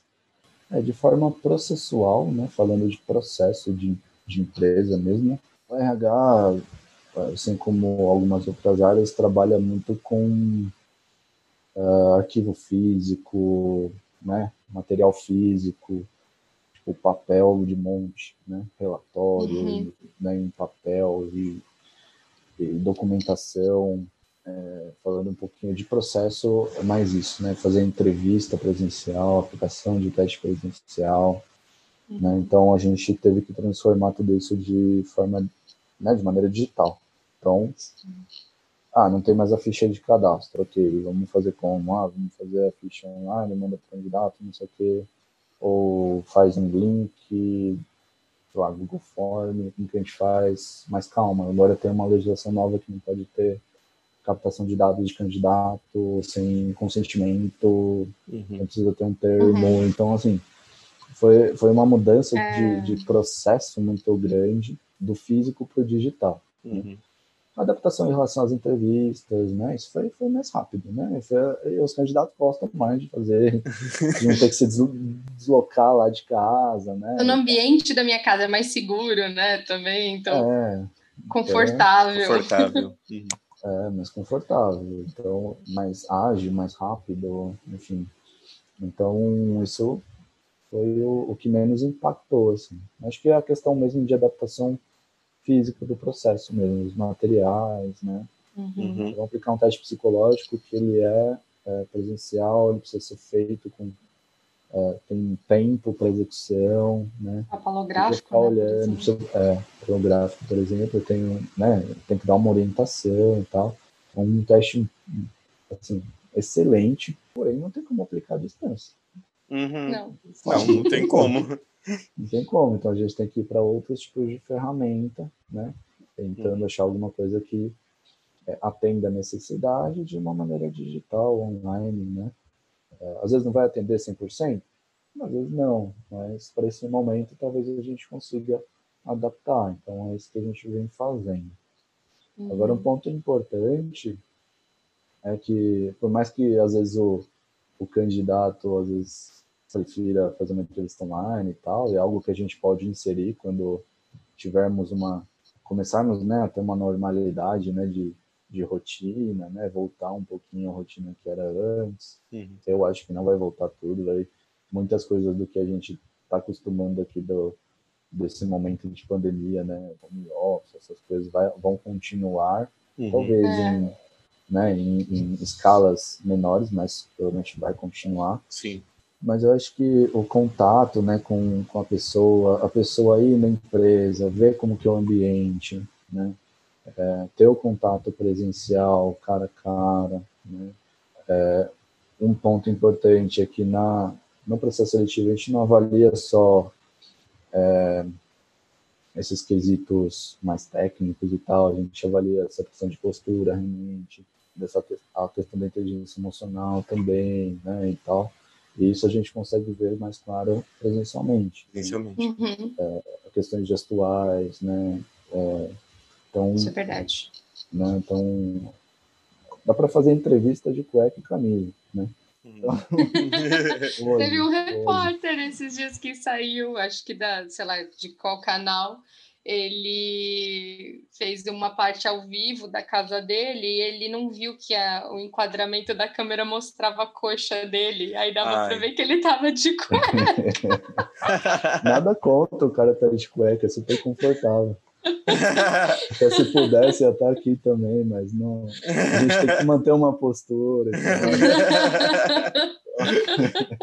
Já tá no conforto do lar, né? Não precisa estar tá tão é, confortável não, também. Exagerar, entendeu? Ah, sei lá, acho que não, esse negócio de, por exemplo, é um ponto também, esse negócio de dress code. Uhum. Ah, acho que é, é importante, depende da empresa, né? Do estilo da empresa. Uhum. É, Os bancos já mudaram muito o dress code Nossa, deles, muitos, muitos já permitem até fantasias já dentro das próprias agências. Sim, sim. É algo que vai impactar a produtividade? Não, é algo que, sei lá, é, vamos supor, é uma reunião de, vai ter uma reunião de negócios e tal, vai ter uma alta gestão, tem um, um perfil de pessoas diferentes, tá, vamos dar uma, uma arrumadinha, né, uhum. Eu acho que isso é, na minha opinião, tá, eu acho que isso é, isso mostra uma postura bacana, mostra um comprometimento com, uh, com a situação, tá? Não uhum. com a atividade. Um comprometimento com a situação, um respeito, às vezes, pelo, pelo outro. Porque, sei lá, fica, fica meio diferente o cara entrar com uma camiseta de banda e ter um monte de gente de terno e gravata, sabe? É, isso daí não, se chama vejo... adequação, né? Tem lugares adequação e lugares. Uhum. É, aí o cara sei lá, o cara tá de terno, e depois o cara tira o terno, vai ter, sei lá, um, uma outra confraternização ali e, põe uma camiseta de banda. Não tem nada a uhum. ver. Então, acho que é mais uma, uma questão de adequação mesmo. E, uhum. Mas é algo que esse negócio de dress code não impacta, no, na meu ver, não impacta na produtividade. Então, uhum. concordo. Se tiver Eu contra... abertura, ótimo, entendeu? É. Eu contratei um cara, trabalhei numa empresa de tecnologia, acho que a, a, a empresa em que eu entrei em RH era uma empresa de tecnologia, que, que se transformou de uma nacional para uma internacional. E ela era francesa, os franceses são muito regrados, assim, é, pelo menos é uma. Eles são bem pontuais, etc. E tal. Então tinha um dress code bem rígido na empresa. Uhum. E aí eu lembro que esse candidato fiz a, o processo rápido ali do telefone para chamar ele para uma entrevista, a gente faz aquela triagem para confirmar os dados e vamos lá, né? Vem para a entrevista então que você tá ok. Aí eu lembro que ele me perguntou assim, Bárbara, tem algum problema meu cabelo ser colorido? Aí eu falei, não. Você sabe fazer o que você sabe fazer? Sei. Falei, então, teu cabelo é o teu cabelo, tua mão trabalhando é tua mão trabalhando. Tem coisas bem hum. diferentes aí. Sim. E ele veio para a entrevista. E aí ele até comentou que ele tinha tatuagens e que ele tinha piercings. Eu falei: olha, para te garantir, tira os piercings na hora da entrevista, depois você põe eles de volta. Uhum. Só para não chocar demais. Gente, ele tinha um cabelo na cintura, branco. Ele branco. tinha tatuagens até o pescoço, ele só não tinha no rosto. Mas a mão tinha. E ele veio bonitinho de terno, de gravata, todo socialzinho. Ele amarrou o cabelo num rabo de cavalo baixo para não chamar tanta atenção. Ele cobriu os piercings que ele tinha no nariz, na, na sobrancelha, com aquele. É tipo um esparadrapo, esparadrapo. cor de pele. Sim. E ele tirou os alargadores. Ele veio todo bonitinho para a entrevista. E o cara era excelente para a posição contratamos, mas eu me lembro até hoje, bichinho, ele andava no corredor, todo mundo ficava assim: ah, quem é essa pessoa? Como pode ter uma pessoa de cabelo branco aqui dentro? E tinha um certo preconceito em relação a isso, mas ele era muito de boa, ele era muito tranquilo. Mas existe ainda alguns estigmas por aí e tudo mais. Assim. Claro. Pelo menos agora na pandemia a gente não tem, pelo menos visualmente, ah. tanto isso, né? Eu é. penso, isso é a minha suposição. E, e, a gente vê que não tem um impacto tão grande, porque a gente está fazendo entrevistas e junto com gestores e tal, e, uhum. né, assim, o candidato às vezes está com camisa, às vezes está né, com uma camiseta, uma polo, uma polo, então não tem um, sabe, um impacto grande isso. Acho que é mais realmente se está adequado a aos requisitos da vaga, uhum. se ele tem os conhecimentos necessários, e, e isso de, da aparência física é algo que a gente tem que desconstruir mesmo. Uhum. Perfeito. E puxando então agora a pergunta crucial, Francisco, aqui para a gente fazer para os seres pensantes, principalmente para aqueles que têm interesse em trabalhar na área. Como que o RH se relaciona à psicologia? A gente falou um pouquinho ali das entrevistas, mas eh, penso eu que tem mais coisas. Uhum. E, e, pensando nisso, né, como que essa psicologia aplicada dentro da, do RH pode ajudar aos funcionários na qualidade de vida deles, para o bem-estar deles da empresa? Como que funciona essa junção aí? É, acho que falando um pouco assim, não como um especialista de RH, assim, mas como um psicólogo organizacional, com uma atuação dentro de RH. Né? Eu acho que um dos pontos focais assim é implantar algumas políticas de RH que estimulem a criatividade, é, que estimulem o desenvolvimento, fazendo com que a organização seja um ambiente multiplicador de conhecimento, né? que, que tenha troca, que tenha essa integração. Uhum. É, outro ponto importante é que esse profissional que é psicólogo, que atua em RH, é, ele tem que ter um olhar bem legal para desenvolver a capacidade de gerir conflitos. Porque em empresa a gente sempre vai ter conflitos, por, porque uma empresa é formada por pessoas e pessoas entram em conflito. Todo tempo. Então, o profissional da psicologia em RH ele precisa estar atento a isso, em, em como gerir conflitos, em como lidar com esses conflitos, em como dar suporte para quando acontecer esses conflitos e como ser diplomático também né, uhum. em relação aos conflitos. Gostei da palavra, é. diplomático. Não é ficar só de uma posição, né? Olhando só para o gestor. Ah, o gestor mandou. Não, pera. O que, que é que talvez a gente pode aí é, entender o candidato, entender o funcionário já contratado, né? Na posição que ele está. Acho que isso é bem legal, uhum. né? Um motivador até para que é, esse funcionário ele se veja integrado à empresa e não somente trabalhando para ela, né? É, Posso o, complementar uma coisa rapidinho? Uhum. Pegando aqui esse gancho psicólogo misturado. É, na pós, teve uma fala de uma professora essa semana que me marcou muito. Que ela falou assim: Nós, como psicólogos, nós somos profissionais que acolhem e o nosso acolhimento cobra. E aquilo me fez um sentido tão grande, porque por mais que a gente acolha e compreenda podemos compreender as diferenças, por exemplo, dos desafiadores que você falou e foi sensacional que você falou sobre o acolhimento desse desafiador que aparece ali para nós, esses conflitos que aparecem, a gente vai acolher, mas a gente vai, ao mesmo tempo que esse acolhimento vai vir, a gente vai cobrar da pessoa um posicionamento mais vou chamar aqui de correto, ou um posicionamento melhor e que faça bem para a organização. Eu já estou agora colocando o RH na história, mas uhum. é que essa frase que a professora me disse essa semana me marcou muito. Então, nós acolhemos, mas nós no acolhimento cobramos. E isso eu acho que combinaria bem aqui com o que vocês estão falando. Sim. É, esse ponto de orientação, né, de, de aconselhamento profissional também, isso uhum. faz parte, né? Desse Sim. processo de acolhimento. Então, realmente, é, é esse o papel mesmo. Né?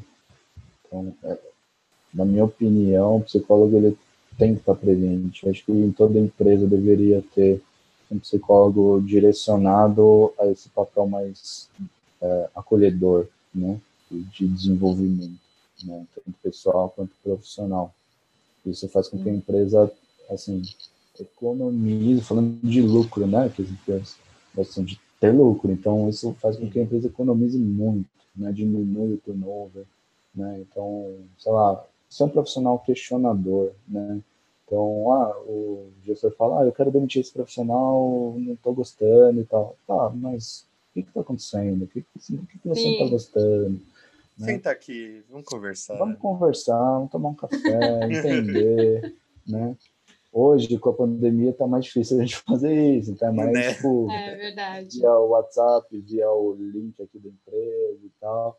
Então a gente tem que ter esse, esse lado questionador de entender realmente faz sentido o que o gestor está falando. Não, algumas coisas fazem, outras podem não fazer tanto. Né? Uhum. Aí depois entrar em contato com, com o profissional, entender ah, como que tá o trabalho e tal, né?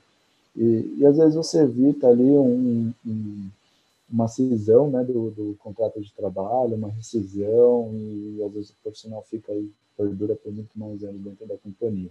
Uhum. E as políticas de RH voltadas a isso têm que ser implementadas. Né? Se não for implementada, não vai ser muito difícil o, o, o profissional aderir, né, os gestores aderirem à ideia. Então, tem, tem esse trabalho aí que tem que ser feito. Perfeito. Eu acho que o, como né, essa, essa pergunta foi respondida, é exatamente o que eu queria ouvir, mas por desejo mesmo, e graças a Deus foi essa a resposta, porque é, é, é colocarmos né, na nossa, a, a, nossa profissão dentro desta companhia, dessa empresa, é, fazendo com que as pessoas elas entendam o conflito que está sendo gerado ali, seja entre supervisor e gestor, supervisor e analista, ou até mesmo estagiário, jovem aprendiz. E por quê, né? Por quê? Porque você não gosta? Pera, a gente está falando de uma área é, de, da organizacional ou a gente está falando de algo pessoal? As coisas têm que ser divididas. Dois. Estamos falando dos ela, dois. Ela, é, elas se juntam de uma forma, porque a organização Isso. é uma ideia que é realizada por pessoas. Então, por mais que a organização, ideia, queira dinheiro, o dinheiro vem pelas pessoas. Então, Exatamente. as pessoas precisam. É, e aí você vê como essas duas coisas se misturam de uma forma muito simbiótica. Assim, você, falando disso agora, Henrique, desculpa cortar, que eu me lembrei claramente de um gestor que ele foi contratado, ele era aquela pessoa que você olha e você nunca imagina que ele vai dar problema na sua vida. Ele era, ele era muito, como posso dizer, racional. Ele era matemático, engenheiro. Então, assim, ele era bem quadradinho nesse sentido, mas ele tinha visões e estratégias de negócio muito boas. Tá, ok, tá lá na empresa trabalhando. Um mês depois, a gente começou a ter uma demissão em massa na, na área dele em massa, assim, foram muitas pessoas. Literalmente repaginamos a área dele inteira. E aquilo foi muito estranho. E uma das demissões, na entrevista de desligamento que eu também fazia na época, a pessoa abriu o coração e contou vários problemas comportamentais desse gestor que atuava de uma forma muito opressora. Era praticamente uma violência verbal dentro da equipe. Eu falei, caramba, eu nunca imaginava, porque ninguém falava nada, era tanta opressão lá dentro que não se podia falar sobre. Uhum. E aí foi todo um né? processo. É, então foi todo um processo de investigação que eu fui fazer. Aí fui falando com pessoas que já tinham sido demitidas, eu entrei em contato de novo para entender o que estava acontecendo. Uhum. Falei com quem já estava na área, com as áreas pares. Aí eu fui juntando as peças e descobri que aquele gestor era extremamente agressivo, de gritar, bater na mesa, xingar, mandar calar a boca, ignorar funcionário, pôr fone de ouvido para não ouvir funcionário, uhum. de, desse tipo de coisa. Eu falei, caramba, gente, o que, que aconteceu? E aí eu me lembro que viraram e falaram assim, Bárbara, como você não viu isso? Eu falei, gente, calma. Uhum. Bola de cristal eu não tenho. A Ninguém gente analisa, é, a gente analisa o candidato e tem coisas que a gente não vai por mais que a gente entreviste e faça várias perguntas de competência, a gente não vai chegar nesse nível. Mas ok, já que a gente está com esse problema, vamos resolver o problema. Né? E eu lembro que eu chamei esse gestor para conversar, é, porque já queriam aplicar advertência e não sei o que. Eu falei, calma, gente, vamos entender esse gestor, porque se ele está fazendo isso, para mim parece que é comum para ele. Ele não vê problema, ele não trouxe nada de problema, só a equipe que começou a aparecer com os problemas. Eu falei, então pera, o que, que ele pensa. Então, isso é um pensamento que, sinceramente, é psicológico. Uhum. Porque dentro da psicologia, a gente olha para uma frase que eu gosto, a gente olha para o agredido e olhamos para o agressor. Uhum. Então, fui falar com esse gestor, estou lá conversando com ele, falei, fulano, você entende como funciona gestão de equipe e tal, nesse sentido aqui? Aí ele, é, eu falei, você entende que quando você faz grita, quando você, por exemplo, grita, bate a porta, tal, isso pode gerar tais consequências? Gente, eu juro que o rosto dele se iluminava de, nossa, eu fiz isso. Uhum. Nossa, então é isso que significa. E ele virou para mim e falou assim: eu não imaginava que eu era isso.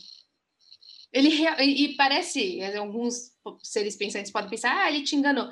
Mas eu digo a vocês, gente, não, ele não me enganou. Ele realmente achava que aquilo era normal. Por quê? Porque as gestões que ele tinha tido anteriores àquilo era daquela forma. Ele então, aprendeu então, a ele, ser assim. Exatamente. Então, para ele, aquilo era normal. Uhum.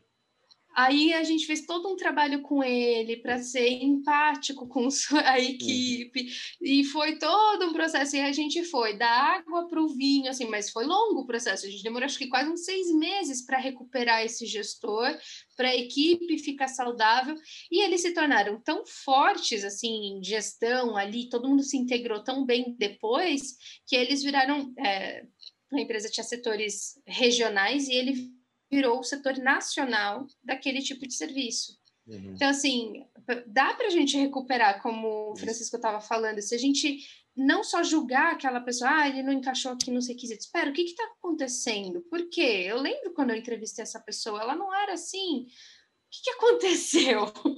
é, então, acho que, pelo menos, e que vocês estavam falando, eu me lembrei dessa história claramente. Desculpa se eu falei demais aqui. que só... é isso, não? Eu ia até comentar. eu sou uma que... pessoa de exemplos aqui.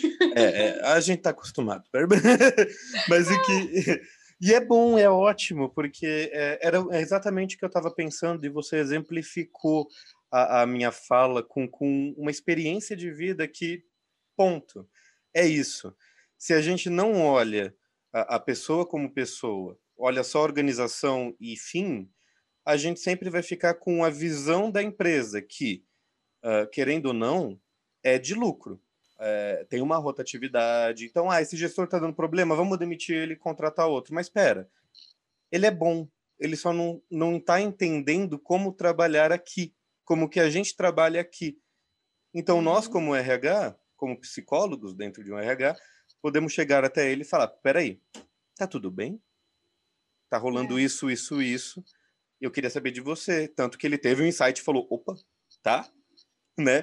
E foi incrível. Então foi uma ótima, um ótimo exemplo, Bárbara. É, obrigado, Francisco, né, por também trazer isso, que é, é, muito bom de ouvir de verdade, né, que a gente está atuando dentro das organizações para mudar essa cultura, esse estigma que as empresas têm. Né? Eu falo brincando que ah, eu não gosto de empresa, não gosto de empresa mas as empresas é o que mobilizam muito né, do capital aqui do Brasil. E se a gente não trabalhar as pessoas que mobilizam a empresa, que mobilizam o capital do Brasil, a gente realmente vai ter um declínio não só econômico, mas também de qualidade de vida para todos nós. Então é do micro para o macro mesmo, né? Então muito obrigado pelo trabalho de vocês. E eu sei que o assunto está muito legal, a gente está falando bastante, mas infelizmente teremos que finalizar o nosso episódio de Freud no Tcheco pela Insete Psicanálise de hoje. Que ah. uh, é hora de dar tchau. É hora de dar tchau. Sobe o Teletubby. Como, como eu estava dizendo, né, gente, é, é, muito interessante conhecer um pouco mais do RH, um pouco mais dessa área da psicologia, que sim é uma das áreas da psicologia também, que uh, eu, Henrique, não tive tanta experiência. Sei que, sabemos que é uma grande porta de entrada para os estagiários, né, os estudantes de psicologia, principalmente aqui em São Paulo, né, como eu disse lá no começo. Aqui em São Paulo tem muita empresa, então acaba sendo a porta de entrada dos psicólogos para é, a, a, profissão. Né, muitos permanecem, muitos mudam, muitos é, começam, mas mudam igual eu. mas acaba sendo uma porta de entrada. E ver como funciona, né, na, na, minha visão leiga até, como vocês estão falando que é o RH, eu, me, me encanta, né, até como vocês trabalham e como vocês trazem isso com muito carinho, muito amor, pensando primeiramente nas pessoas e depois na empresa, ambos importantes. Então eu queria agradecer a presença de todos, a disponibilidade e principalmente a parceria né, do Francisco Zuquerato, nosso amigo aqui, que hoje é, nos agraciou com todas essas informações muito boas. Muito obrigado mesmo, Francisco. É, se tivermos outras, né, outros assuntos relacionados à organizacional, à RH, você está muito convidado para participar novamente conosco aqui. Muito obrigado. Obrigado a vocês. É, realmente, assim, agradeço demais o convite. Foi muito bom aí poder compartilhar um pouco da minha vida, da minha trajetória, é, das minhas opiniões também, experiências né, sobre psicologia e RH. É um canal excelente, isso que vocês estão promovendo é muito bom. e pessoal de os seres pensantes, né, que querem entrar na área de RH ou que já estão na área de, de RH, é, que estão escutando isso daqui, né, através da, do podcast, através da Inset, com certeza acredito que vão ser ótimos profissionais, né, porque estão tendo uma base bem bacana aí de como prosseguir na, na atuação né, em, em recursos humanos. Então, muito obrigado de novo.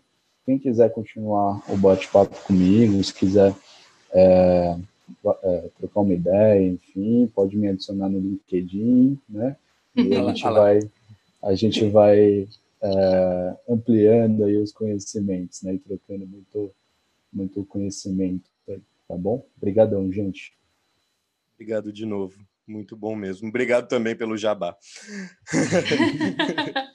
Bárbara, é, muito obrigado também pela sua participação aqui hoje, a, a sua experiência também né, com recrutamento e seleção dentro do RH é muito importante. Você trouxe muitas experiências legais, muitos exemplos muito bons. Muito obrigado por estar aqui conosco hoje.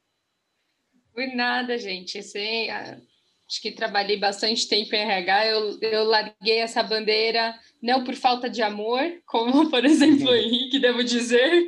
Ai, meu Deus, eu, eu tô sendo atacado hoje. Brincadeiras à parte aqui. É, foi realmente porque eu quis ter outro foco, mas foi uma das áreas que eu amei trabalhar, é realmente muito gostoso. Acho que quando você tem essa perspectiva, é, vou puxar a sardinha aqui, pela como eu penso do RH, como o Francisco pensa também e continua atuando dentro do RH, eu vejo que dá para fazer a diferença, tirar esse estigma de falar mal do RH, porque RH não, não olha, RH não cuida. É, infelizmente, como em todas as áreas do mundo, tem gente boa e gente ruim infelizmente, mas quanto uhum. mais pessoas ouvirem, por favor, isso aqui e começarem a olhar de verdade para o RH e as suas possibilidades, até como psicólogos, e quem não for psicólogo não tem problema, você ainda pode ser humano dentro do seu processo, uhum. acolhedor e tudo mais acho que a gente vai uhum. conseguir fazer uma grande diferença aí para as corporações. Então, eu agradeço por poder partilhar um pouquinho aí da, da minha experiência também. E se alguém tiver dúvida, pode perguntar, gente. Estamos aí. É isso aí, perfeito, Bárbara, arrasou. e você, seres pensantes, estão convidados para nos acompanhar em nosso site em www.inset.com.br. Lembrando que Inset com dois T's. E também nas nossas redes sociais. Todos os links e textos utilizados para nossa discussão serão referenciados na descrição do YouTube e do Spotify, inclusive o LinkedIn do Francisco, que ele já também falou que ele está disponível para vocês. Muito obrigado. Isso aí. Muito obrigado por terem ouvido até aqui mais um episódio de Freud Não é Tcheco pela Inset Psicanálise. Até semana que vem. Um abraço, um beijo e vários insights com a Inset. Já dá tchau, gente. Tchau. Tchau, gente.